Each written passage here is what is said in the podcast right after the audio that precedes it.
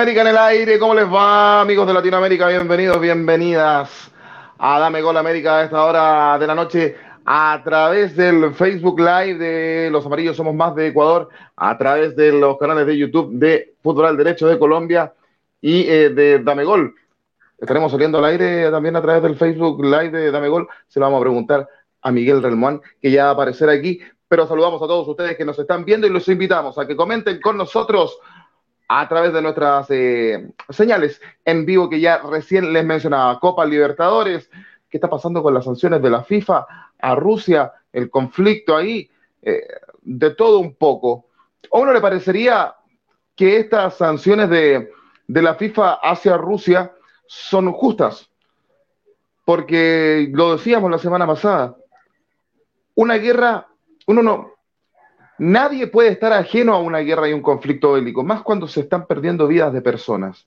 Fíjense ustedes que en la semana alguien por ahí dijo, acá en Chile, eh, dijo, una persona pública, pero en, un foro de, opinión, en, un, grupo de, de, WhatsApp por ahí, dijo, no estoy ni ahí, textual, de hablar de guerra de fachos contra fachos. En Chile fachos le llamamos a la gente de ultraderecha. pero más allá de la ideología política, es que uno tiene que estar ajeno a un conflicto bélico cuando civiles, gente que no tiene nada que ver con la guerra, está muriendo. Y por más que uno que no esté a favor o que no piense ideológicamente hablando, políticamente hablando, como estos países, uno tiene que hacer oídos sordos, a mí me parece una afirmación bastante irresponsable. Decir que no hablo de esto porque no piensan como yo. Yo creo que los temas son para discutirlos, pienses como, como, pienses, y más cuando está en riesgo eh, de vida de personas y cuando ha fallecido personas. Eh, las guerras, uno no puede estar ajeno a, ninguna guerra y a ningún conflicto de este, de, este tipo. Y lo dijimos la semana pasada aquí en, en, en Dame Gol América. Y el fútbol, el deporte, es eh, una entidad social que tiene que tener opinión. Yo les decía también acá en el comienzo, a mí me parecen justas las medidas de la FIFA para contra la Federación Rusa, pero sinceramente a uno también le gustaría ver que la FIFA y otras entidades mundiales tuvieran la misma actitud para con países que también han cometido este tipo de violaciones contra la población mediante conflictos bélicos, mediante conflictos de guerra por intereses políticos y sobre, todo económicos como Estados Unidos, cuando invadió Irak, entre otros países, o como Israel, que día a día bombardea e invade Palestina, por ejemplo. A uno le gustaría ver que estas entidades como la FIFA también midieran con la misma vara que se está midiendo a Rusia. Es que este es el puntapié de inicio para, para aquello, porque a, partir de ahora, a mí me parece que estas entidades, como la FIFA, entidades tan importantes en el mundo, ya no. La opinión pública, como nosotros, va a estar más atenta a aquello. Lo hicieron con Rusia, ah, pero lo va a hacer con este otro país que también está armando conflicto. Se puede marcar un antes y un después. Ahora, uno quisiera pensar eso, pero antes no lo hicieron. Esperamos que de aquí en adelante sí se haga.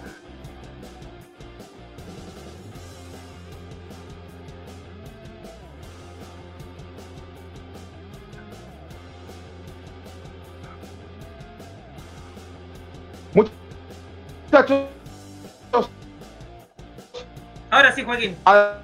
Hola. Se pegó un poquito por aquí, pero ya vuelve. Sí, sí, ahora sí, sí, lo hemos intentado teniendo. Oye, yo voy a decir algo, ¿ah? Aquí hay mucha gente de mi círculo que no ve nuestros programas porque me llaman por teléfono cada vez que estoy al aire. Y, la verdad es que no, no, no, no, no, no, no corresponde. Así que bueno, se nota que no ven Dame con América y por eso me llaman a esta hora. Eh, eh, lo veo a don Diego también ahí eh, a esta hora de la noche. ¿Cómo les va, muchachos? ¿Cómo le va, Miguel? ¿Por qué señales estamos saliendo, aparte de los canales de YouTube de Fútbol al Derecho de Colombia y también a través del Facebook Live de Los Amarillos Somos Más, Miguel? Sí, también vamos por Facebook Live de Dame Gol.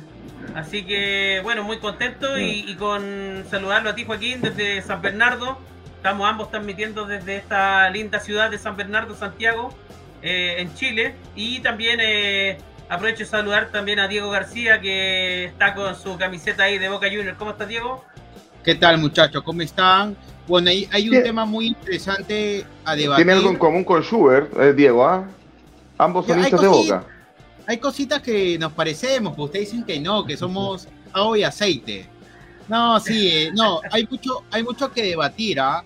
Yo tengo mi postura legal, que más adelante ah, lo voy a explicar porque, claro, coincido en lo político con, con Joaquín, pero yo tengo una postura porque la FIFA se contradice mucho con sus estatutos.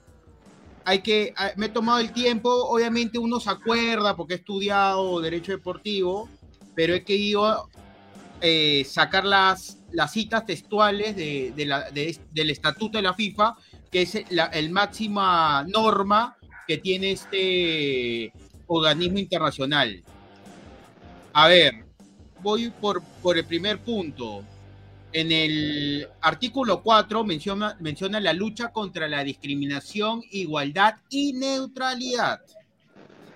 En su inciso 2 menciona, la FIFA se declara neutral en materia de política y religión. Se contemplan las excepciones en los casos que afecten a los objetivos estatuarios de la FIFA. No sabemos cuáles, ¿no? Porque en realidad, si nosotros leemos toda la normativa de la FIFA, no habla nada de guerras, pandemias, etcétera.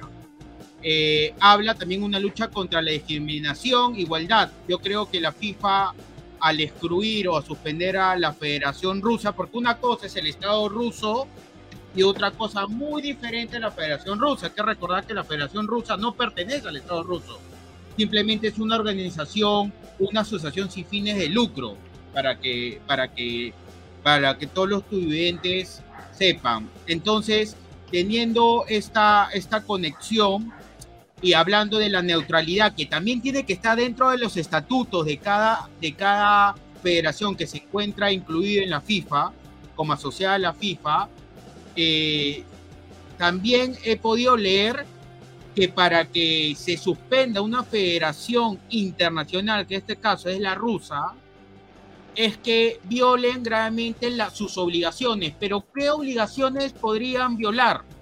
Son tres, básicamente incumple sus obligaciones económicas con la FIFA, no ha pasado eso. Viola gravemente los estatutos, reglamentos, ediciones de la FIFA, no ha pasado eso porque la Federación Rusa, que yo sepa, no ha emitido una opinión favorable para que el Estado ruso haya violentado al Estado ucraniano. Tengo entendido que no lo ha hecho, entonces no, no, no ocurre este supuesto.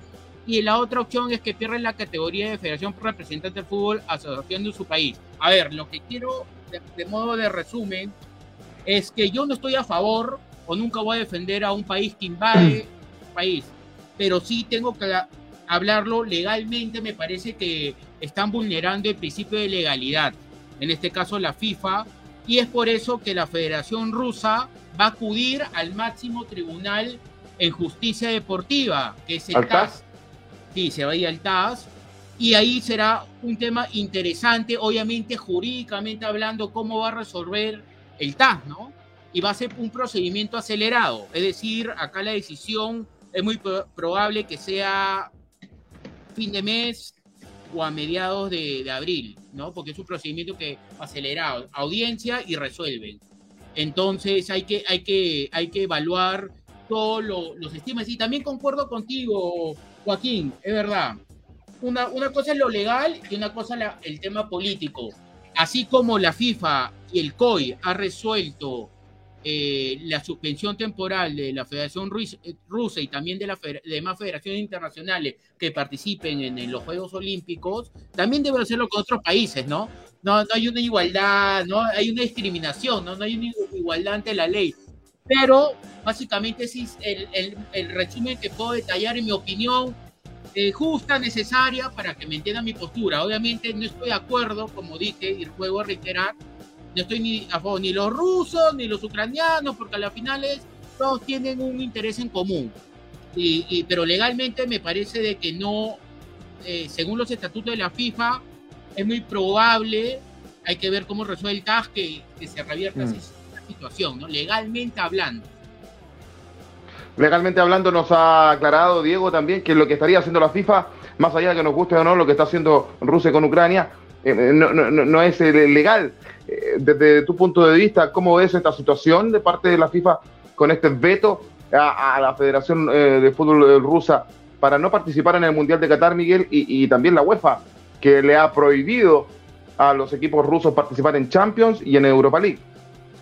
Eh, concuerdo con que la FIFA tiene sus normativas y a veces no se puede intrometer en ciertos puntos. Por eso me imagino que nunca sancionó a Estados Unidos con la invasión de Afganistán o con las atrocidades que ha tenido que vivir el pueblo de Palestina, los cuales ellos son cómplices. Pero de fondo me parece que ellos están, eh, que no quieren quedarse atrás.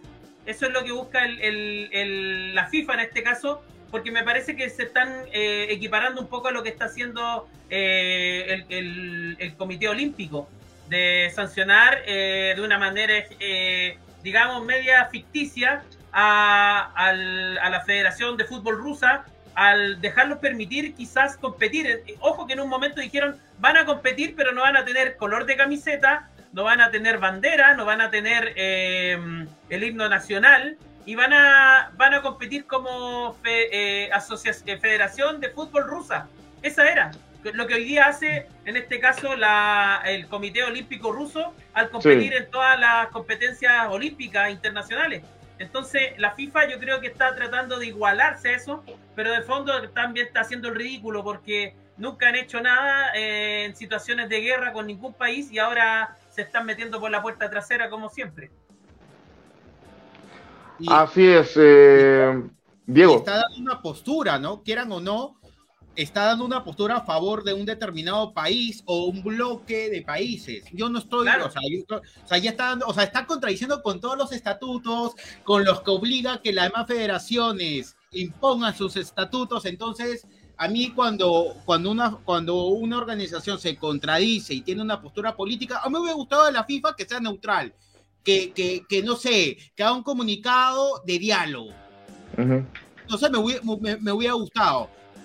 ¿No? Un tema de, de, porque yo creo que sancionar a esta a la Federación Rusa y las demás federaciones internacionales rusas, yo creo que es, es poner es poner más leña al fuego, me parece o suspender competencias internacionales. La va a celebrar en, en, Rusia. Han suspendido un, un, evento de, de Fórmula 1. Entonces, claro, también hay de por medio las marcas comerciales, de dónde viene todo eso. Entonces, esta es una guerra económica, ¿no? Que ha iniciado cierto bloque de países, ¿no? Pero imagínate que los sponsors más grandes de, de la FIFA, que son las tarjetas de crédito, no vamos a dar sus nombres porque no nos dan ni uno. Pero, pero de fondo hay una marca deportiva de tres líneas que también le quitó el contrato a, a, la, Federación Rusa. Eh, por ahí también otro, otros organismos como, eh, digamos, eh, bancos. hay, hay mucho, y como dice Diego, el tema económico no escapa. Y claro, yo creo que ahí la presión de la FIFA y bueno, de estas marcas de ropa y otras cosas fueron más fuertes para ellos porque ya el mundo se está, digamos, tratando de boicotear económicamente a Rusia para que queden, digamos, aislados del mundo económicamente, porque ya por armas eh, sabemos que Rusia tiene la mitad del poder nuclear del mundo. Entonces, eh, la única forma de poder bloquear y competir y darle una mano, entre comillas, al pueblo ucraniano es aislándolo económicamente. Sí, que al parecer a, Putin en su, en su minuto no, no, no, no, no le ha incomodado tanto, al parecer. Eh, bien, eh, estamos haciendo Dame Gol América a esta hora de la noche. Son las 22 con 17 minutos en Chile continental, también en la Argentina. En Perú, Ecuador y Colombia son las 20 horas con 17 minutos. ¿Ya tenemos comentarios, Miguel Ramón? Sí, Joaquín, Diego, hay muchos comentarios. Vamos a comenzar, bueno, por el director de fútbol al derecho, eh, Harold Cárdenas, dice saludos desde Florencia, Caquetá, o Caqueta, no sé cómo se... Caquetá debe ser, eh, muchachos, así que un fuerte saludo para Harold.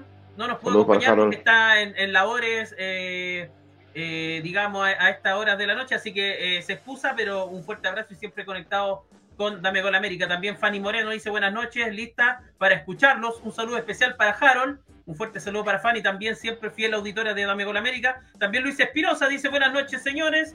Saludo para Panamá, para Ciudad de Panamá. Eh, el baneo ruso ha sido algo increíble.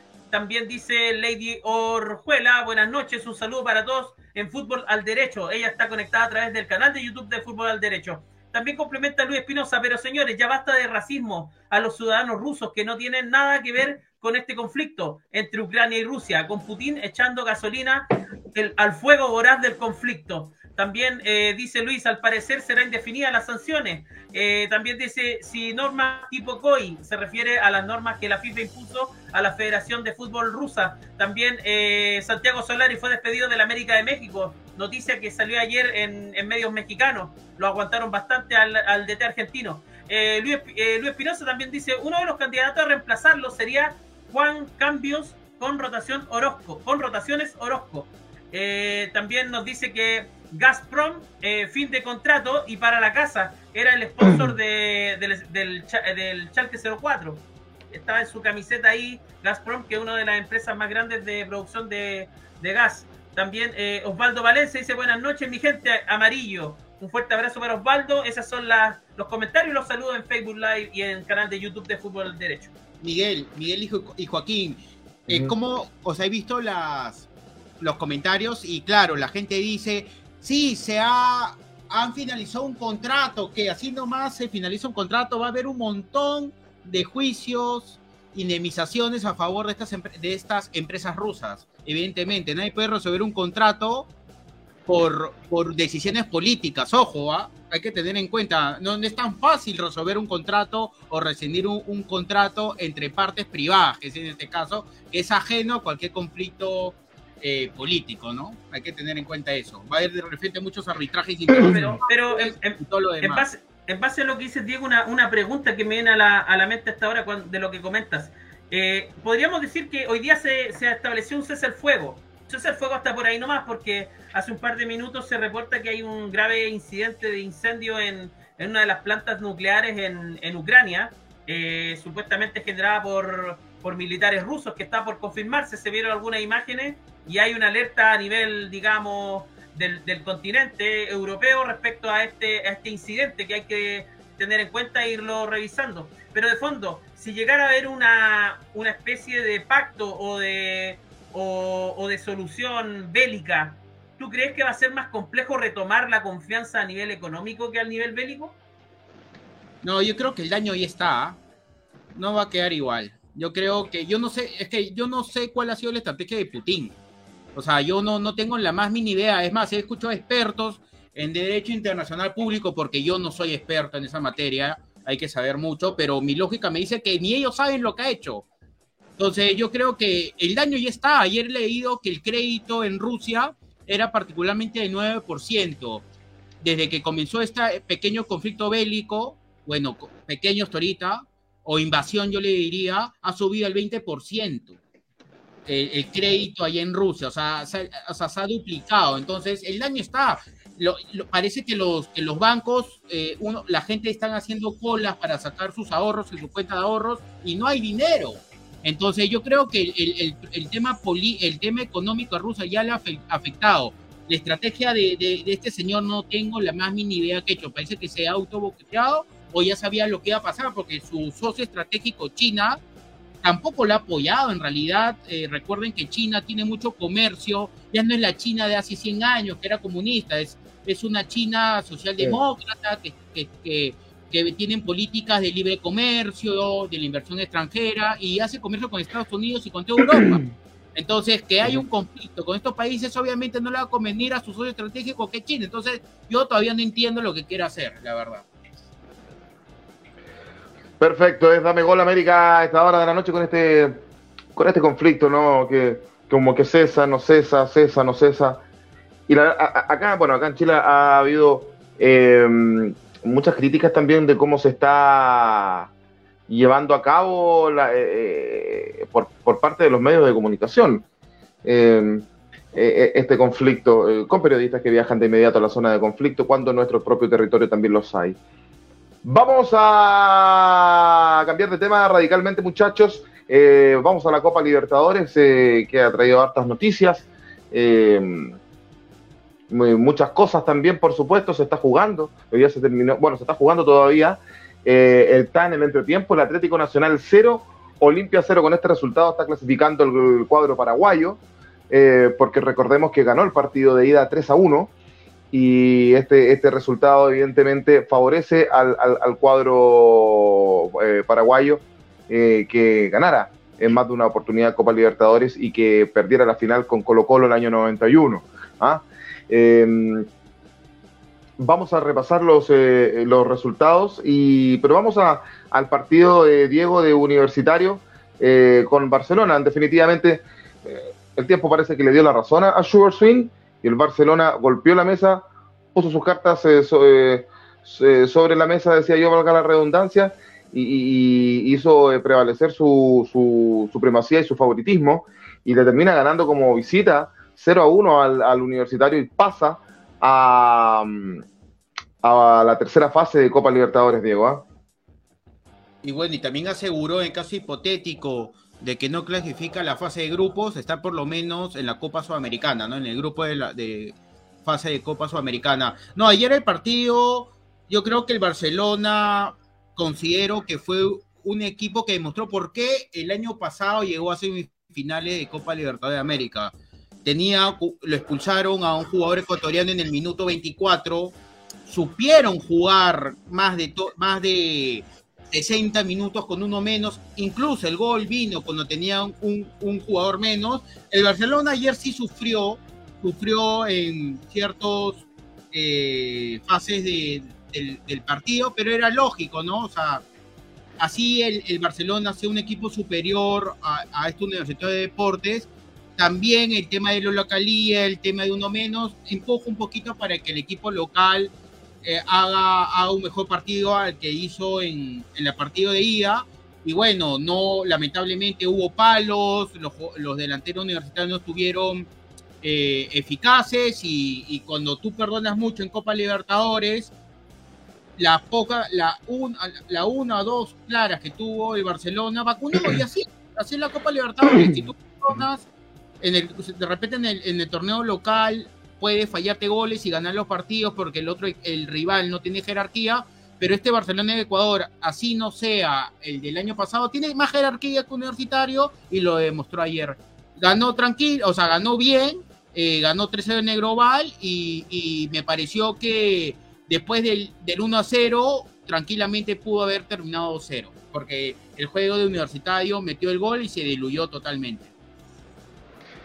Y, este Barcelona, eh, Miguel, que va a tener que jugar con un, con un rival inédito, si bien es un cuadro, eh, es un cuadro brasileño, bueno, que es como, como Bragantino, que los cuadros brasileños menores también dan, dan la sorpresa, uno, pensa, uno pensaría, porque eh, que en el cuadro de Guaraní América, MG, de Brasil, iba a pasar Guaraní, Schubert Swing decía, lo más probable es que Guaraní sea el rival de Barcelona, y no, va a ser este cuadro brasileño, el América MG, que quien le ganó a Guaraní 3 eh, a 2 en el partido de vuelta. Y como había ganado Guaraní 1 a 0 en el de ida, tuvieron que ir a penales y lo gana el, cuadro brasileño por 5-4. Eh, eh, interesante duelo, pero, pero, pero inédito, Miguel, lo que vamos a ver entre el cuadro ecuatoriano y brasileño. ¿Y, quién, quién, es favorito, favorito ahí? ¿Por dónde nos aventuramos? ¿Por nombre? ¿Por historia debe ser Barcelona? Pero los cuadros brasileños, por más que tengan, eh, sean eh, menores que los tradicionales, son los cuadros brasileños, creo yo. Sí, eh, el equipo brasileño no es por menospreciarlo. Me, parece que los cuadros de, Minas Gerais, que son los típicos Atlético Mineiro, que es protagonista, campeón de la Copa Brasil, eh, y, eh, y, el Cruzeiro, que viene, digamos, en, capa caída en la primera B brasilera. Eh, aprovechamos de saludar a Mayra Parladines, que se está conectando hasta ahora. Un fuerte saludo para ella. me parece que aquí la responsabilidad que, fuerte la tiene el Barcelona de Guayaquil. ¿Por qué? Porque el Barcelona tiene un equipo que acaba de ser semifinalista de Copa Libertadores, lo hemos dicho mil veces. Y lo otro que estuve revisando la plantilla del América MG, y es un equipo bastante avesado. El, delantero o su figura es Wellington Paulista, que tiene 38 años.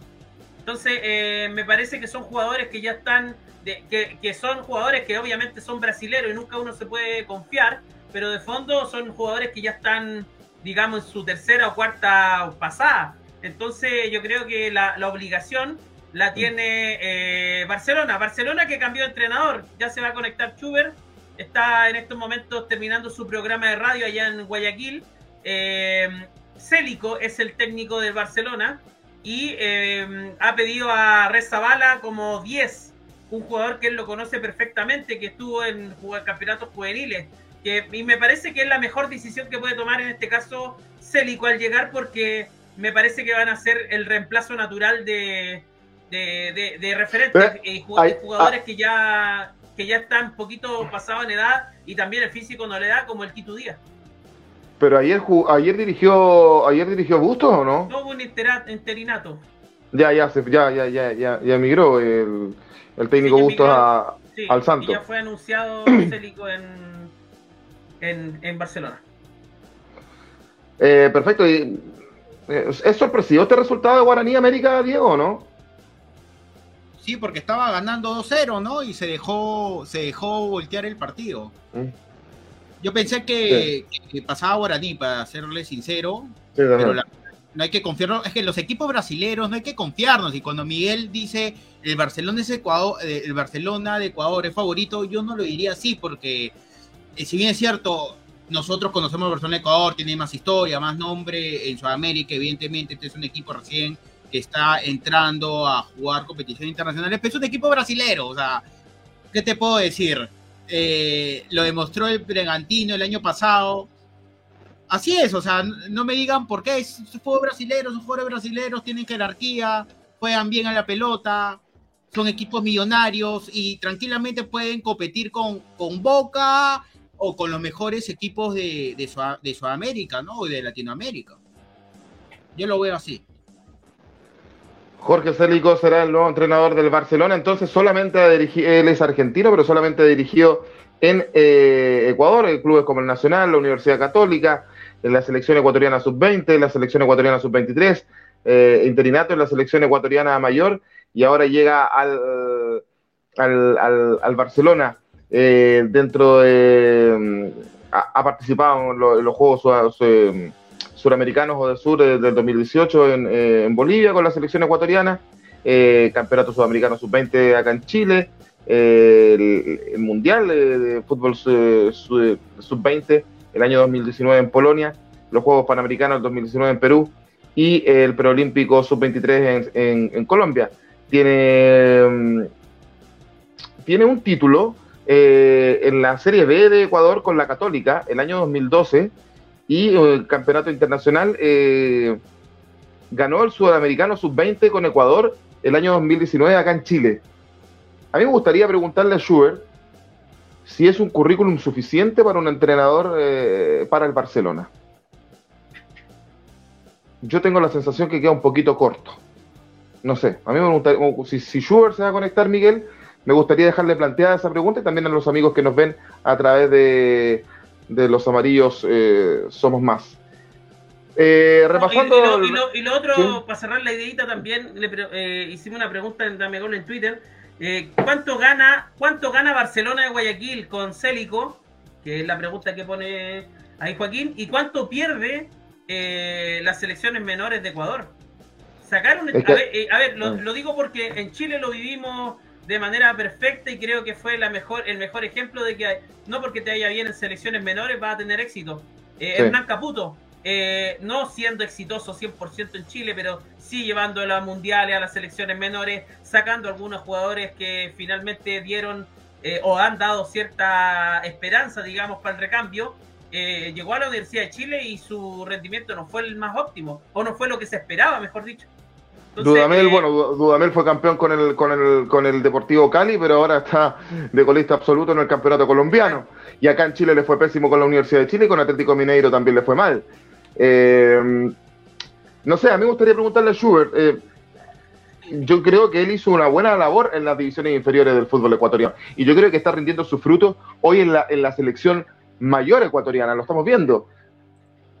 Pero una cosa es dirigir selecciones menores o, fútbol formativo y otra cosa es clubes profesionales y de la envergadura que es Barcelona. A mí me genera dudas.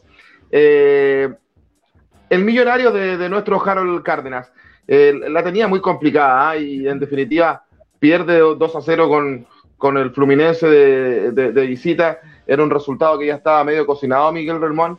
Eh, y en, definitiva, Fluminense eh, pasa y está esperando rival entre el Olimpia y el Atlético Nacional. Por ahora sería Olimpia en 47 minutos del segundo tiempo. Siguen empatando 0 a 0. Sí, eh, bueno, yo sé que hay gente de Colombia que nos ve hasta ahora por, por Harold y por eh, digamos, por eh, dice gol de Atlético Nacional. Atención Colombia, gol de Atlético Nacional. Nos informa Luis Espinosa desde Panamá, está siguiendo el partido. Que ojo, lo están de manera exclusiva por Facebook, así que no está por eh, TV Cable.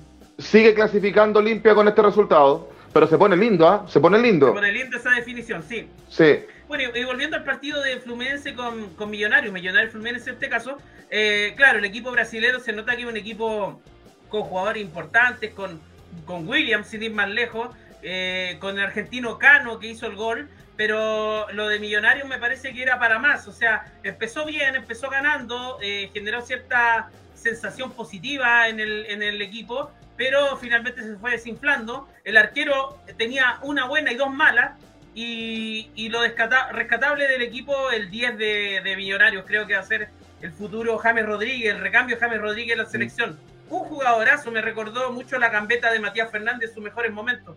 Así que felicitaciones por, por Ruiz, un jugador joven, eh, recambio en, Colombia, pero lo de Millonarios poco y nada. Eh, uno espera que Millonarios esté peleando en, instancias mayores de Copa Libertadores y no fue así. Hace rato que Millonarios tiene una deuda en, lo internacional, Diego. ¿ah? Hace rato que no lo vemos. Sí, también tuvo mala suerte, inexperiencia, como le hablamos. Yo creo que perdió la serie el primer partido. Era casi imposible que le dé vuelta en Brasil. Yo vi el partido eh, que fue el martes. Bueno, no me parece que hizo un partido mediocre. O sea, hizo, o sea, compitió hasta donde pudo. Es más, los goles fueron porque arriesgaron, o sea, no es que se metieron atrás y, y jugaron a no perder, intentaron, intentaron este, revertir el resultado, pero lamentablemente ustedes saben que los equipos brasileños, este Fluminense, lo que he visto es que es un equipo pragmático, es como, como, eh, como, la selección brasilera, las que tienen la, las, las anota, eh, buena marca, tienen a Felipe Melo, que, que, que es un 6, ya sabemos, ya lo conocemos, provocador, ¿no? Este, que maneja, maneja en, en ese caso los los tiempos en el equipo, en el tema de, aguantar la pelota o simplemente ganar tiempo. Entonces es un equipo experimentado y se le vio a un, a un Millonarios que intentó, pero lamentablemente la Copa Libertadores no se intenta, pues muchachos, la Copa Libertadores hay que ir preparado, hay que ir con un equipo, con un equipo de experiencia. Y lo vi a un, a un Millonarios que sí deja una deuda pendiente y también un poco de mala suerte, ¿no? Porque justamente te tocó un equipo brasileño en la segunda ronda, ¿no? de repente si te tocaba un equipo paraguayo, ecuatoriano, peruano, ahí hubiéramos visto eh, otro tipo de, partido por parte del millonario, ¿no? Siempre con el equipo complica, ¿no?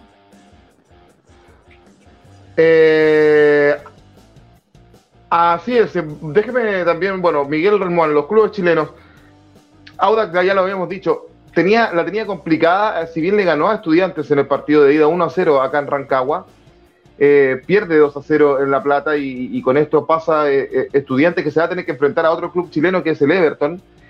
Y, y uno revisa la tabla del fútbol chileno, Audax Italiano está colista absoluto del campeonato con un, punto en, cuatro fechas. o sea, está por, jugar la quinta, donde va bien el superclásico del fútbol chileno. y ante eso, era titánica la tarea que tenía que hacer el cuadro de Ronald Fuentes allá. Y por su parte, Everton, quien pierde 1 a 0 eh, con el Monagas en Venezuela, pero como había ganado 3 a 0 en el de ida, eh, clasifica a la tercera fase de Copa Libertadores y tiene que enfrentar a estudiantes.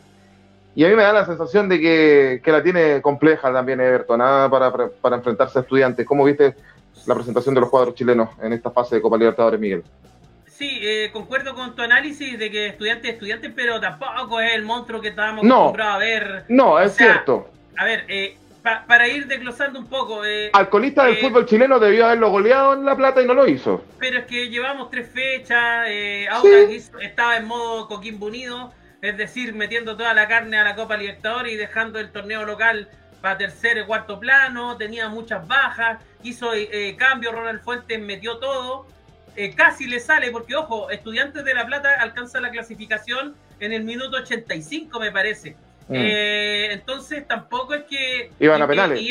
Y, se iban a penales. De hecho, yo ya estaba firmando los penales y de repente una jugada desafortunada de la defensa de, de, de Audax que hizo todo bien en el partido Em, eh, yo quiero destacar em, a, jugadores que realmente me saco el sombrero, lo de lo de Labrín en la defensa con Osorio, lo de Cereceda, lo que corrió Cereceda. Yo creo que el resultado fue injusto, me parece que un empate quizás en los penales hubiera pasado cualquier cosa, te creo, pero fue una desinteligencia, inexperiencia del equipo quizás de mitad de cancha hacia arriba, no aguantar, eh, se pierde la clasificación faltando 5 o 10 minutos para que termine pero me parece que Auda fue un digno rival y me preocupa más estudiantes eh, enfrentar a Everton, porque Everton, claro, ganó eh, la llave, perdió en Venezuela por la mínima, pero Everton es un equipo que, va a atacar, que complica.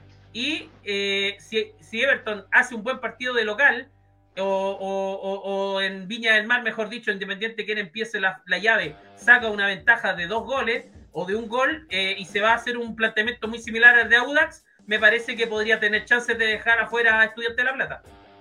Sí, sí, si hace, si, si anda, anda, anda clarito, si se bien las cosas del cuadro eh, evertoniano podría dar la sorpresa. Porque es cierto lo que dice Miguel también. Eh, estudiante por nombre, claro, es más que Everton, pero cuidado, con Audax no, se vio bien, lo hizo ver mal en Rancagua y estuvo ahí, cerquita eh, el cuadro de Audax, por lo menos para haber forzado la tanda de penales. Y ahí pudo haber pasado cualquier cualquier cosa. Eh, así que estaremos atentos. Para ir cerrando Copa Libertadores, lo decíamos recién, el Monaga le gana 1-0 a Everton, pasa a Everton eh, por diferencia de gol. Y aquí, en este resultado, el cuadro boliviano The Strongest dijo, a ver, a ver, yo le voy a tapar la boca a Joe Sin, que dice que cualquiera le gana a los equipos bolivianos, y le gano 3 0 a Plaza Colonia, y por diferencia de gol paso a tercera fase de Copa Libertadores, por lo menos sacando la cara eh, por el fútbol boliviano el cuadro de, de, Stronger. Ah, el Fluminense, ya lo decíamos, le ganó 2 a 0 a Millonarios. Y aquí, claro, la, Católica de Ecuador, que había conseguido un importante empate en la ida con el Bolívar, le gana 2 a 0 de local al Bolívar de Bolivia. Por eso decía yo lo de, de Sudamérica, dijera yo. Claro, ahí por eso yo, lo decía, y lo decíamos delante, el, Guaraní, eh, que pierde por tanta de penales con el América MG. Eh, ya lo decía recién Miguel, Estudiantes le gana 2 a 0 a Audax y eh, Universitario pierde 0 a 1 con Barcelona. Y en 54 minutos Atlético Nacional le va ganando 1 a 0 a Olimpia. Las llaves quedan de la siguiente manera. No están definidos los horarios, no están definidos los horarios y las fechas. Everton se tiene que enfrentar el miércoles, el 9 de marzo, frente a Estudiantes, el cuadro Viñamarino, Everton de Chile. Eh, la Católica de Ecuador se tiene que enfrentar a, a Strongest también el miércoles 9. Todos los partidos son el miércoles. Todos los partidos son el miércoles, eh, horario por definir. El América MG frente al Barcelona. Y Fluminense hasta ahora espera rival. Y sería Olimpia de Paraguay eh, por los resultados que se está dando. Pero Atlético Nacional tiene algo que decir todavía. Va ganando 1 a 0 en 55 minutos del eh, segundo tiempo. Así es con la Copa Libertadores. Vamos, vamos con los comentarios. ¿Sí? Eh, sí, no, los comentarios ya, ya los dimos. Aquí Luis Espinosa dice: Yo lo dije, de Stranger iba ganando. Habla de Waterman. Waterman no está en Everton. Hace rato que no está en Everton. No, tengo que averiguar dónde. no está en el fútbol chileno. No, así que vamos a averiguar ahí, querido. Pero sí está el arquero Mejía, el seleccionado panameño, en Unión Española en Unión Española y en Deportes Recoleta, un datito en la, en la B chilena, hay un arquero venezolano, Luis Romero, que eh, jugó en el, FC Portuguesa y fue el arquero menos batido de la liga eh, venezolana eh, en primera división. Bastante interesante el portero, fíjate. Muy bien. Ya, Miguel, tenía un datito, me decías tú, ¿no? no, se, se me voló la paloma. Ah, se le voló. se le fue. Vamos, sigamos haciendo el programa y vamos a, vamos a ir a las, eh, Vamos a ir a las. Eh, está en Cobresal, eh, Cecilio Waterman. Está en Chile, está en Chile, está en Cobresal, eh, Luis Espinosa Luisado. está en Everton, así que tiene que cambiar la camiseta ahí. Tiene que ponerse la camiseta del cobre, del Cobresal. Se tiene que ir al norte de Chile, a, la altura del Salvador eh, Luisado, ahora a seguir a Cecilio Waterman, el, el 9 de la selección panameña, que está jugando en Cobresal ahora. Ahora estaba jugando el ex equipo también de, de Cecilio Waterman, la U de Conce, la B chilena, empató 0-0 con Recoleta. Fútbol chileno. Viene otra versión más del super clásico del fútbol chileno entre Colo Colo y la Universidad de Chile. Si no gana la U, se cumplen, se cumplirían 21 años que la U no le puede ganar a Colo Colo en el Estadio Monumental. El año 2001, en septiembre del año 2001, fue la última vez que la U le ganó a Colo Colo en el Estadio Monumental. Yo le quiero preguntar a Diego mirándolo desde afuera, ¿cómo se ve eso que en un superclásico de un país, el, el, archirrival de un club no, pase 20 años que no le pueda ganar de, visita en ese estadio? Es más, bueno, acá se hacen bromas, que el sistema de transporte era de otra forma en esos años. Eh, se dice que hay algo psicológico, que la, U entra con miedo, los dos llegan con muchas dudas. En esta fecha que pasó, los tres grandes del fútbol chileno perdieron, incluido, incluido eh, Universidad Católica. Sí. ¿Y, y, cómo, cómo, cómo, cómo, se explica eso, eh, Diego? ¿Cómo lo ves tú desde afuera? De que en 20 años lo pueda ganar en el Estadio Monumental, la U. Una pregunta, para responderte a tu pregunta. Ahí en Chile se celebra los quinceañeros de las mujeres. Eh, sí. ¿Vale la redundancia cuando cumple 15 años? Sí. Ya, yo me acuerdo que, mi, mi hermana cuando cumplió 15 años se le hizo tremenda fiesta, yo me acuerdo. ¿Sí? Eso fue ya hace, ya sí. Ya, acá lo habían hecho un vestido a la U de Chile por no, en, los primeros 15 años por no, por no haber ganado de local o de visita, perdón, al, Colo Colo. Acá había una mofa así, de un quinceañero. No, a ver, que no le ganes a tu máximo rival 21 años de visita. Es que evidentemente es tu, evidentemente hay una paternidad, ¿no? Entonces yo creo que la U de Chile debería intentar eh, matar esa estadística. Evidentemente pasan los años, la mochila pesa más, ¿no? Y eso, así sean nueve jugadores, influye en lo psicológico. Algunos dicen que no, no influye, que no jugado esta temporada, pero yo creo que sí influye, porque eso se abre en la semana. Yo creo que eso es importante cuando se habla en la semana. Eso, si el jugador es muy, le gusta ver los medios de comunicación, sí le interioriza y sí entra a tallar cuando comienza un partido de fútbol. Yo sí pienso así. Que sí, psicológicamente le afecta a los jugadores. Así nunca fue su primer clásico o nunca hayan jugado con Colo Colo de, de visita. Uno, uno, uno, ve otros superclásicos de otros países y uno no se imagina un Boca River con, con ese nivel de, de, diferencia. Se suma Schubert Swing que va manejando. Ya le voy a preguntar por Barcelona, nosotros hablamos acá. Ya le voy a preguntar por Célico, pero aprovechando que estamos hablando del superclásico del fútbol chileno, le quiero preguntar a Schubert porque él eh, ha estado siguiendo la campaña de la U, eh, poniendo principal atención en el portero Galíndez. No sé si sigue Schubert ahí porque se, nos anduvo congelando un poco la imagen. Eh, pero, pero decía Miguel, los dos llegan con, muchas dudas. En el lado de la U, a mí me parece que una dupla de centrales que deja mucho que desear. El boliviano no da el ancho y el, y, el acompañante que tiene tampoco. A mí me parece que en la, defensa tiene que haber un patrón que tiene que tener más experiencia. La U no lo tiene y por el lado de Colo Colo es al revés, los problemas son de mitad de cancha hacia, hacia, adelante. Eh, no termina bien la jugada, no define, y, es una incógnita este superclásico. Pero es como cuando tú vas a votar por el mal, el mal menor. Me parece que el mal menor lo tiene, lo tiene Colo Colo a priori, Miguel, ¿o no? Miguel, no te escucho. Ah, ahora sí lo, de la U, lo de la U es para darse cabezazos porque armó un equipo que en el papel es bueno. Eh, el último partido con O'Higgins, el último antecedente que tenemos, eh, era para pegarse cabezazos. ¿Por qué? Porque primero Galíndez eh, es un arquero que no lo vamos a descubrir ahora, es seleccionado ecuatoriano, te da confianza. Ahí va a integrar Schubert de nuevo. Lo vamos a. Ahí, ahí, ahí, ahora sí. Ahí volvió Schubert Joaquín para que haga la, pregunta, el análisis de Y ya voy contigo. Schubert Swing, ¿cómo te va? Buenas noches. Estábamos, ya, ya, yo ya te decía, ya te voy a consultar por el Barcelona. Nosotros, nosotros hablamos, eh, también comentamos lo de esa llave y, y, te voy a preguntar por Célico más adelante. Eh, pero eh, ya nos estábamos concentrando en el superclásico del fútbol chileno y en la Universidad de Chile, que tú has estado siguiendo, porque ahí está Galíndez. Y fíjate que los comentarios, Schubert, acá en Chile, es que la U es un equipo muy frágil, que no tiene defensa y que por Galíndez, ¿cómo se explica que un equipo grande, por el portero, salve incluso catástrofes en resultados? Eh, tu opinión acerca de eso, que habla bien de un portero como Galíndez para la selección ecuatoriana y todo eso, pero es muy poquito para un equipo grande, ¿cierto? Que te tengas que, que centrar toda la confianza en un puro jugador y en este caso en el portero del equipo. A ver, déjame ver si te entendí yo bien. Tú, tú dices que en Chile le están echando la culpa a Galíndez de, de, la, de la, derrota. No, no, no, no, no, al revés. Al revés. mejor, Joaquín. Al revés. Es más, ah, ha sido alabado, alabado. Lo que se le critica a la U es que es un equipo muy frágil y que no es posible que tú tengas que concentrar toda la confianza en, un arquero para poder salvar los partidos. ¿Entiendes? Eso beneficia evidentemente a Galinde y que, lo, y que, al momento de ir a jugar con Ecuador va con una confianza tremenda pero no tiene una defensa, no tiene, no tiene, no, no, tiene un equipo. Y, yo te digo, es muy poquito por un equipo grande concentrar toda la confianza en un puro jugador y en este caso en el arquero.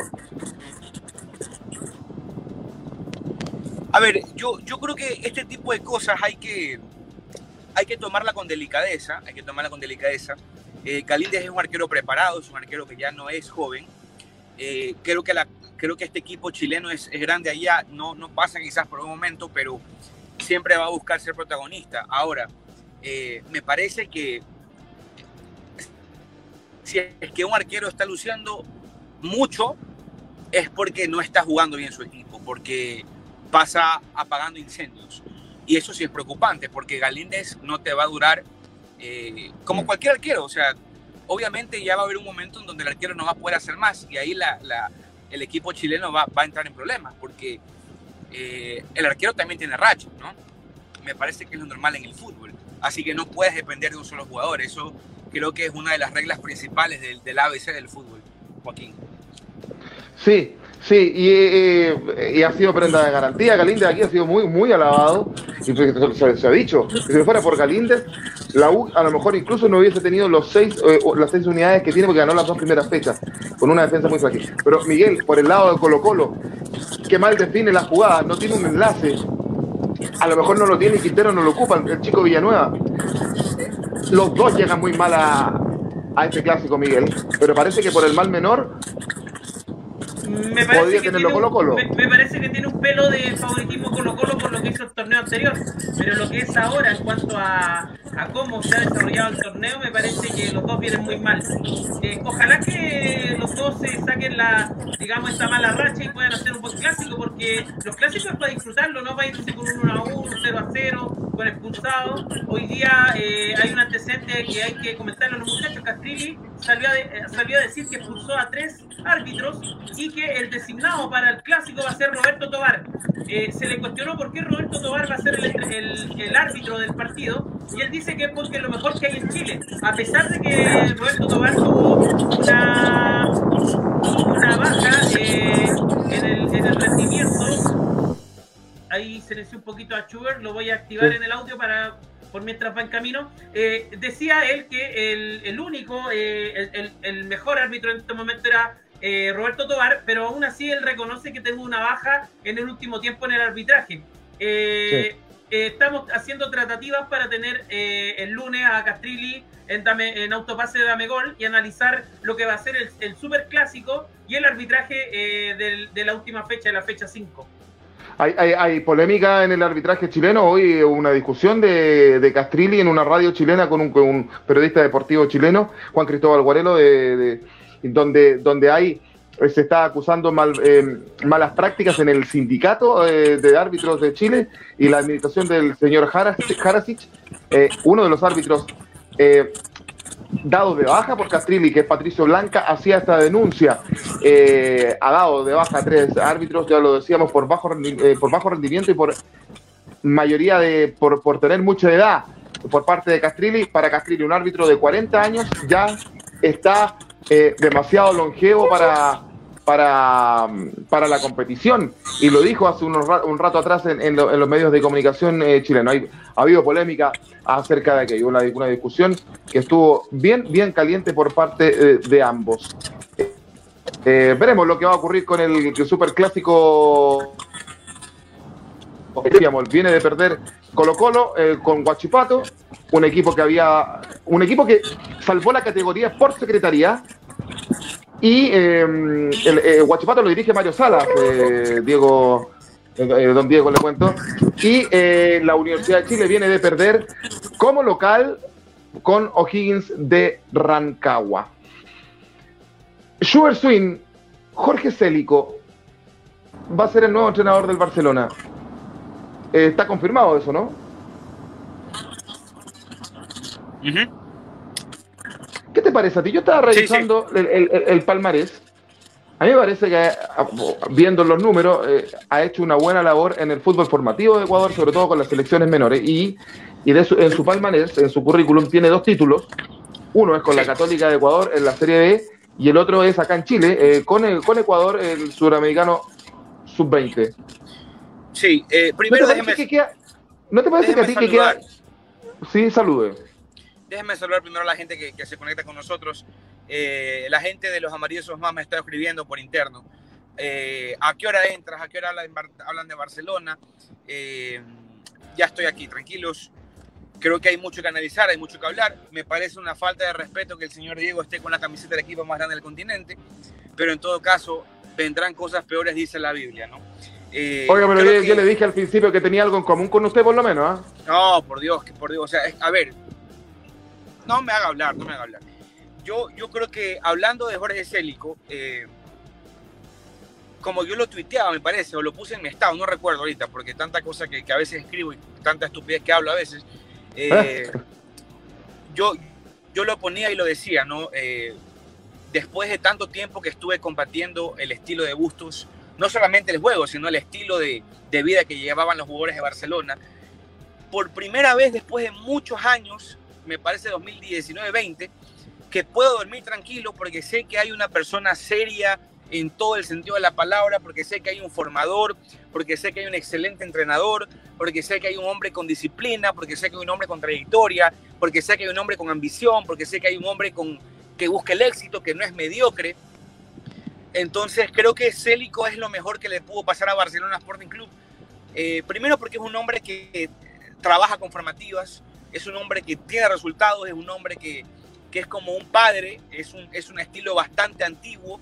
eh, en ese sentido, pero con una línea bastante moderna en lo táctico. Me encanta el estilo de Célico.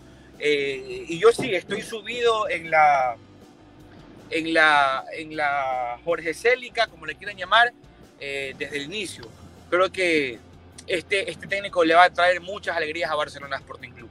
Eh, no sé si de una ya hago el análisis o tengan alguna pregunta al respecto. Célico llegó recién y miren cómo es la vida, porque yo hablé con Célico la única vez que hablé con él en mi vida de fútbol, en el año 2019, cuando él iba justamente al sudamericano, eh, al, creo que era el mundial, no me acuerdo ahorita, si fue al mundial o al sudamericano en general.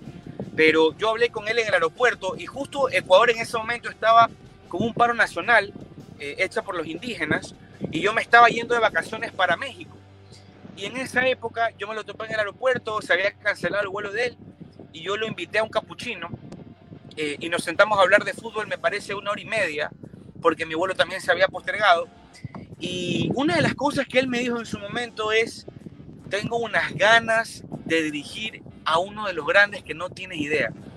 Y obviamente mi, mi intuición periodística fue, profe, ¿cuál? ¿no? Porque hay en teoría dos o tres grandecitos, MLE, Barcelona y Liga. Y me dijo, está aquí en, Guayaquil, me dijo.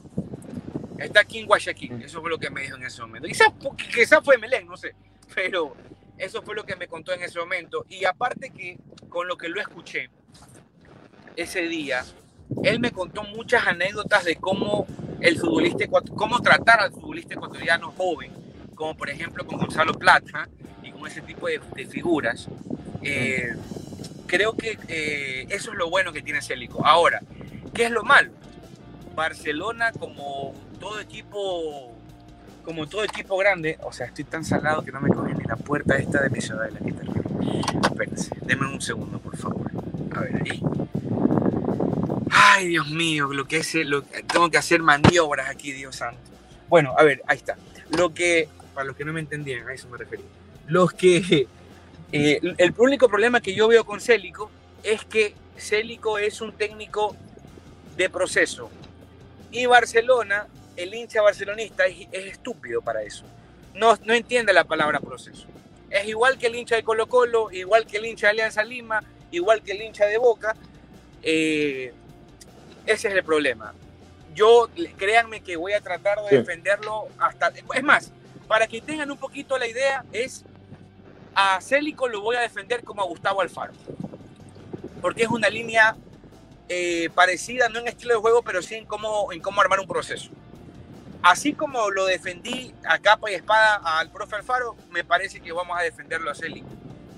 Y no como lo hicimos con el profe Bustos. Eh, soy, yo soy muy directo en eso, no tengo por qué mentir. Bueno, al hermano del señor eh, técnico de Alianza Lima. Schubert, nos queda súper claro que estás, pero lo perdimos a Schubert, ¿no? No está ahí. Sí, eh, sí, está, pero se silenció. Ahora está. Aquí estoy, aquí estoy. A mí no, nos, queda, nos queda claro que estás, pero feliz con la llegada de Célico. ¿Pero tú crees que es prenda de garantía un técnico formador que pueda rendir en un equipo de primera división y de la envergadura que tiene Barcelona? Porque ya quedado demostrado, de la envergadura me refiero, de, de lo grande que es, ¿no? Ya, pues hombre, ya. estoy jodiendo nomás, estoy jodiendo. A ver, eh. mira, él dirigió ya algunos equipos ecuatorianos. Él dirigió la Universidad Católica de Ecuador, dirigió Club Deportivo El Nacional de Ecuador, que es un grande en Ecuador. Eh, lo único que, que, no, ha no ha dirigido es un equipo grande en general. Pero sí en Bustos confiaban a ojos cerrados. Y Bustos nunca había dirigido un equipo grande. ¿Por qué no voy a confiar en Célico, que dirigió la selección nacional, que dirige las formativas de la selección nacional, que el cambio generacional que hoy tiene Ecuador se lo debe justamente a, a él? Sí. Sí, sí. yo, tenía una pregunta para Schubert que le hice en Twitter también. Y, es, ¿qué es lo que gana el Barcelona en una pura idea, muy rápida? ¿Y qué es lo que pierde el fútbol formativo ecuatoriano con Célico al, sacarlo de la eh, Mira, eh, eso es hermoso tu pregunta. Eh, es, a ver, el enfoque que tú le estás dando a la pregunta es muy válido. Porque de hecho, todo hincha del fútbol ecuatoriano, a excepción del barcelonismo, estaba enojado y demasiado emputado porque decían, puta madre, se nos va nuestro formador y pierde la selección de Ecuador realmente. Porque él es el que está encargado de la sub-17, de la sub-20. Él es, como insisto, él es el que ha sacado a Gonzalo Plata, a, todos los que ustedes están viendo, a Moisés Caicedo, a todos esos. Él es el que ha sacado a su jugador. Yo no sé qué va a pasar con la selección. Me imagino que van a tratar de llevar una línea parecida. ¿Tú tienes alguna idea o algún, algún indicio de qué entrenador sería el más adecuado para retomarlo de Célico? ¿Para qué te voy a mentir, hermano? De eso sí no tengo nada de información. Primero porque Schubert Swing está prácticamente peleado con, con el oficialismo, tanto en Barcelona, tanto en Emelec, tanto en Liga, como con la selección nacional. Nuestra línea, lamentablemente, no es del agrado de ellos, porque nosotros si nos tenemos que meter a la casa y sacar todas las cosas negativas, lo hacemos. Y por ende estamos un poquito silenciados y no nos, no nos brindan información. O sea, tú dices, bueno, Schubert viene a preguntar algo, bueno, no, no, no hay respuesta. Es la realidad. Hugo Tocali no es un, nombre posible, quizás. Se me están ocurriendo a mí, ¿ah? ¿eh? en, Chile no, en Chile no resultó fue campeón con Colo Colo, pero en, Argentina sí dio resultados en el fútbol formativo. Ya. Y el otro puede ser eh, el, propio Dudamel, pues no sé. Ajá. Peckerman. Yo creo que. Peckerman. No, para mí Peckerman es, uno de los mejores entrenadores formativos de, Latinoamérica. Mira lo que te estoy diciendo. Yo creo que el scouting, el scouting va a ser un poquito más internacional al nivel europeo, chicos. Me parece. ¿Eh? Cruyff. Eh, no sé si me Cruyff. ¿no?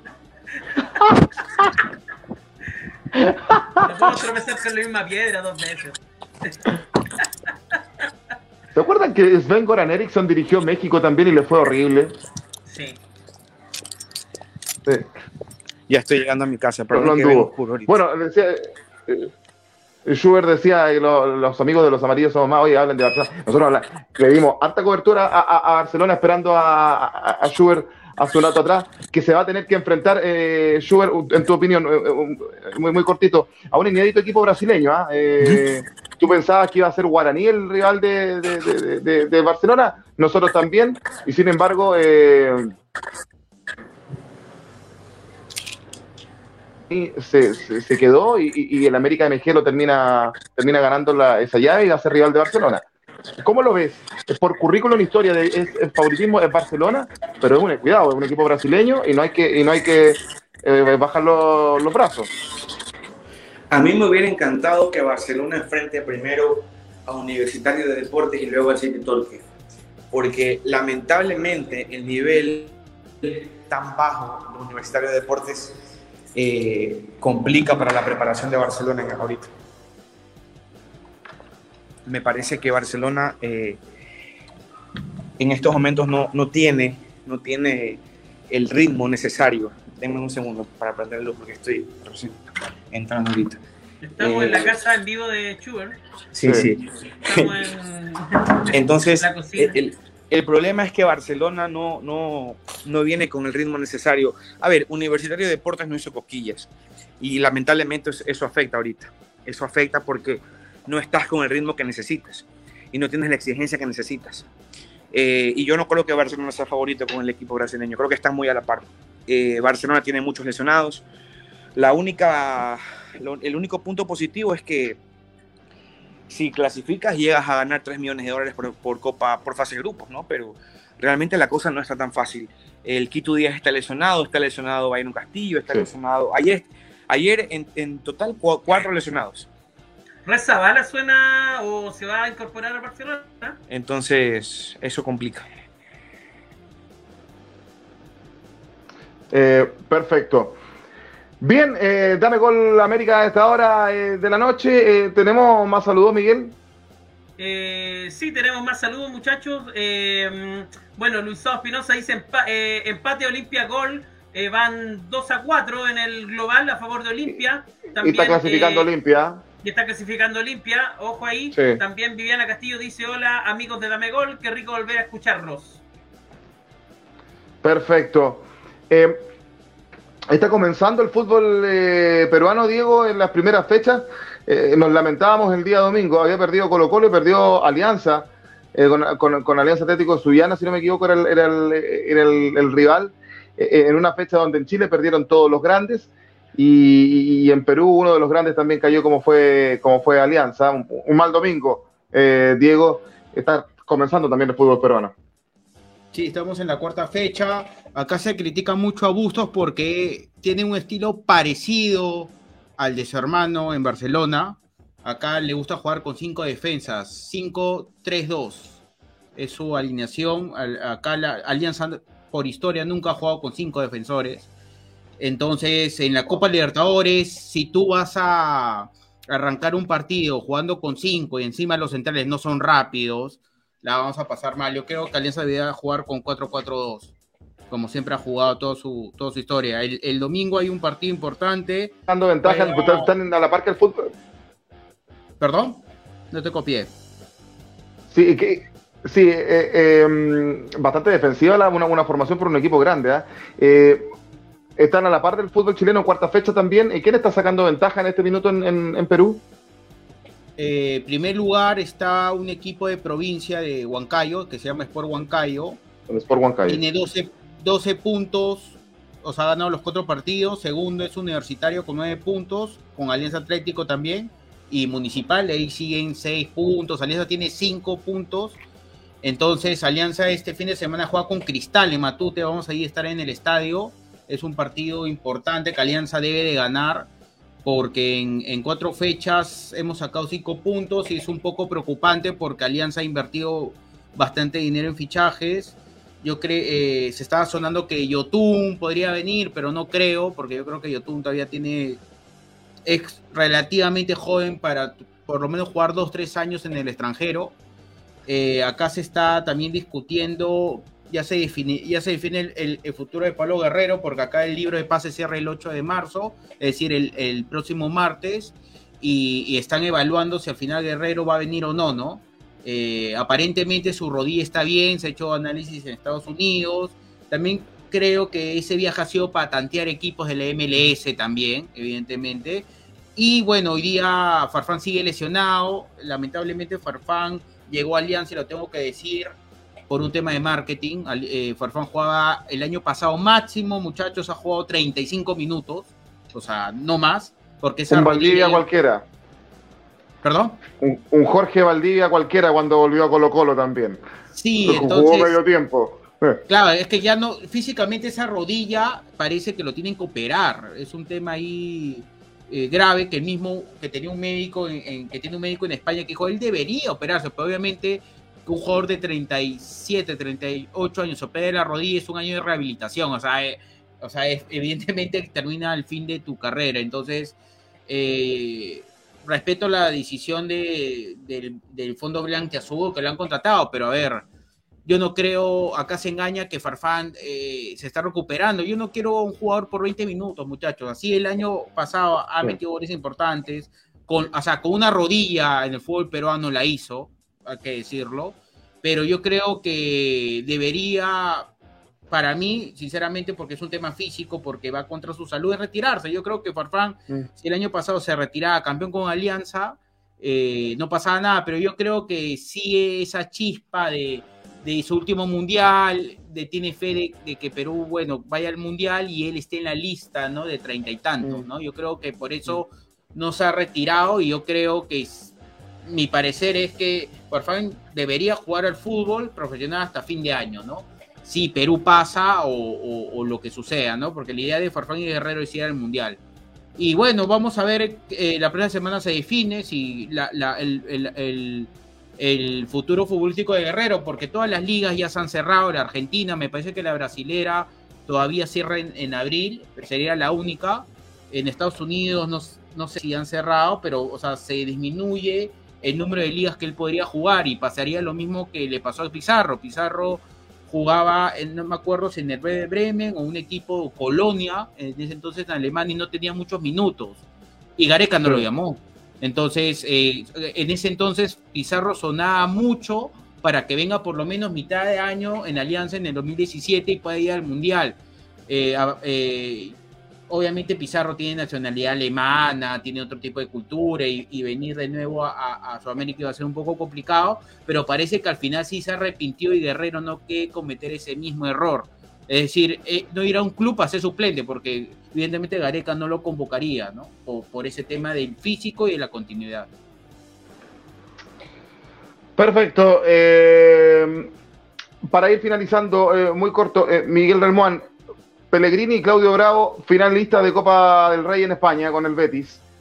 Sí, finalistas de Copa del Rey, empatan a uno a uno con el Rayo Vallecano. Estoy viendo un video hasta ahora en, en que subió hace una hora Manuel Pellegrini y dice con esta afición es muy difícil no entregarlo todo en el campo, arroba Betis, Real Betis, y es una fiesta en Sevilla. 17 años. 17 años, el Betis puede ser campeón de la Copa de España. Eh, Manuel Pellegrini dándole todo el apoyo a Claudio Bravo, que me parece que se comió el gol en, el clásico con Sevilla, pero le dio el espaldarazo y el capitán de la selección le, le respondió con, toda su. Se comió el, que el gol del portugués bebé, ¿se lo comió o no? Porque fue a su ángulo, ¿ah? pero sí fue un golazo. ¿ah? Fue un golazo. Yo creo que no, no, tuvo tanta responsabilidad. Más, me parece que tuvo responsabilidad en el gol del, del, marroquí del Sevilla. Me parece que ese gol fue más, más responsabilidad, pero este otro no. Ese gol sí se la copió. Pero ojalá que yo quiero que campeone el, el, Betis. Porque los Juega contra el Valencia. Claro, no, yo sé, pero yo creo que campeón el Betis porque los sevillistas, o sea, el equipo Sevilla se burla mucho del Betis, que siempre le ganan los clásicos de sevillanos, y yo soy pro Betis, ¿ah? siempre me gustó el fútbol del Betis, por historia. Me ha criado este muchacho, ¿no? Me ha criado. ¿Qué fue eso? Muchos frijoles ha comido. Sí. hay que darle por otro. hay que darle un poquito de rating a estos muchachos, ¿ah? ¿Cierto? Schubert, en la Liga Pro, eh, comenzó eh, más, eh, más próxima que, que, la Liga peruana y chilena. Eh, todavía no hay un club que esté sacando. La tercera de Sudamérica. Ay, los lloroncitos, los chiquitos, los que ni siquiera. Ay, Dios mío, no pasa nada. Yo soy un chico que simplemente cuando hay que defender algo se defiende y cuando no, no. a ver, Liga Ya, pero ¿cómo va la Liga Pro, Barcelona está, Emelec, e, e, y Barcelona están en, la primera posición. Ambos tienen seis puntos. Eh, se han jugado dos partidos apenas. Este fin de mm. semana Barcelona juega con 9 de octubre en el Estadio Modelo, en Guayaquil. Y Emelec juega mañana viernes en, contra Guayaquil City en el Capuel. Eh, realmente el fin de semana pasado vimos un gran partido entre Emelec y el equipo Independiente del Valle. Prácticamente fue la, la revancha en la final. La ganó Emelec 1-0 en Quito. Eh, la Liga Pro está bien, creo que hay un buen nivel, creo que está entretenida, creo que tenemos un, un nivel que, que, gusta, ¿no? unos partidos interesantes. Eh, y vamos a ver qué pasa. Yo sinceramente creo que este año está entre Melec, Independiente y Barcelona, la Copa. Esos son mis tres favoritos para, para este 2022. Ya tienen los tres favoritos ahí, eh, Sugar Swing. Antes de terminar, decir que este lunes a las 21.30 horas, hora chilena, Vamos a estar con Autopase analizando todo lo que va a dejar el superclásico del fútbol chileno entre Colo Colo y la Universidad de Chile. Y estamos haciendo las tratativas, o está ahí Miguel haciendo las tratativas para poder tener a Javier Castrilli, el presidente de la Comisión de Árbitros de Chile, que ha hecho noticia, que ha hecho polémica el día de hoy, eh, con esta baja de tres árbitros, eh, para analizar eh, desde el punto de vista arbitral ese encuentro. Ustedes saben que todos los clásicos del mundo siempre dejan polémicas en cuanto al arbitraje. Así que estamos ahí tratando de, si no, vamos a tener otra sorpresa, lo más probable. Vamos a estar conjunto al abogado Gabriel Jorquera acompañándonos ese día. ¿Qué imagen estamos viendo, muchachos? Estamos viendo las imágenes del recibimiento de Pellegrini allá en Sevilla, con la barra ah, muy bien. del Real Betis. Del Real Betis. Pellegrini, seguramente eh, el entrenador más importante del fútbol chileno, eh, uno de los más importantes de la historia, claramente. No, no, no sé si ya dieron esta noticia, pero Messi va a jugar los dos partidos que quedan de eliminatorias. Confirmado. ¿Va a jugar? Sí, va a jugar. va a jugar los dos partidos. Y está bien porque Argentina se está jugando también la opción de ser eh, cabeza de serie en el, en el Mundial y, y, eso tiene que ver también un poco el ranking FIFA. Mientras más partidos gane, mejor se posiciona y, ahí Argentina puede tener la opción de ser cabeza de serie y es lo que está buscando. Eh, eh, entonces, al no tener la mejor contingencia, evidentemente da ventaja en ese sentido. Eh, muchachos, nos vamos. Queremos agradecer a la gente que nos vio a través de Los Amarillos Somos Más, a través de Dame Gol en Facebook Live y a través de Los Amarillos Somos Más en, YouTube. que tenga un excelente fin de semana, Diego. Gracias muchachos, que le vaya bien. Nos vemos la próxima semana y ojalá gane el Colo Colo, el, superclásico, que pierde Barcelona y que gane Alianza Lima. Qué lindo, qué lambón, qué bestia. Esa es la diferencia. Nosotros estamos del lado de la realidad, no de los Disney y los muñequitos y la fantasía y que el amor y la amistad y todo esto. Qué bestia. Cero hipocresía, señores. Super, que le vaya bien, que tenga un excelente fin de semana. Muchas gracias, muchas gracias. Que pierda Colo Colo, que gane, la, que gane su rival, eh, que gane Hernán Galíndez, que es lo que me interesa a mí, que gane el arquero ecuatoriano. Usted dijo que si tuviera que elegir un club chileno al cual seguir sería de Colo Colino, lo dijo en el grupo el otro día. Tengo que, apoyar, tengo, que, tengo que apoyar a Galíndez, pues hermano, esto es así. A Galíndez. Claro, bueno, tengo que apoyar a Galíndez. Y aparte, si Quinteros, eh, está, si Quinteros está en Colo Colo, obviamente le voy a ir en contra a Quinteros. Es decir, decir que la U está Escobar, que tú también lo conoces, y está siendo muy cuestionado ¿ah? el técnico Escobar por falta de autocrítica. sí, pero falta, a ver muchachos, él, recién llegó. No sé si sabían ustedes, pero acaba de ser curado del cáncer, chicos. O sea, déjenlo trabajar, acaba de llegar. O sea, no, no, no, no se puede pedir rápido eh, que esté todo bien. El fútbol realmente no funciona así. Y si es que no lo van a aceptar, sáquenlo de una vez y consigan otro que crean que va a dar resultados a corto plazo, porque Escobar no les va a dar resultados a corto plazo, eso se los puedo garantizar. Y tiene que armar un, está siendo cuestionado Rogerio aquí también, muy, muy, muy, muy cuestionado. Bueno, eh, decir, pues eh, si los deseos de, de Schubert se, se, cumplen, se romperían 20 años de, de, del no ganar de la U en el Monumental. Miguel, que tenga un excelente fin de semana. Igual para ti, Joaquín, a Diego, a Schubert también. Hay una noticia de última hora, dice, eh, confirmado, eh, Ben Brereton va a ser nominado a la selección chilena. De que venga o no, depende solamente de él. Así que se habla una... Está lesionado, eh, se fue a tratar su, su, lesión afuera de Inglaterra, pero hay una pequeña chance de que pueda estar Brereton eh, en la doble fecha. Miguel, ¿Por qué le miente a la gente, hermano? ¿Por qué le, por qué le miente a su gente, hermano? No llega, hermano, no llega. No llega. El, señor Miyagi no es parte de la vida real, hermano. El señor Miyagi es una película. Por Dios. Mm. Sí, es muy complicado que llegue Ben Breneton eh, y que haya, firmado un, montón de comerciales también en Chile.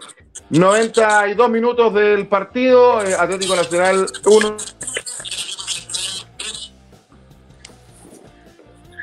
El cuadro paraguayo, tercera fase de Copa Libertadores, y se, y se estaría, decía Olimpia con este resultado, está empatando 1 a 1, 92 minutos, hay una tarjeta roja para cada club. A Fluminense, Olimpia, bonito encuentro muchachos, ¿ah? bonito, bonita ya va a haber ahí en tercera fase de Copa Libertadores. Que estén muy bien, que les vaya bien, ha sido Dame Gol América. Hasta el próximo jueves de No Me Digas Nada Extraño. A eso la... Colombia y Ecuador. Chau, chau.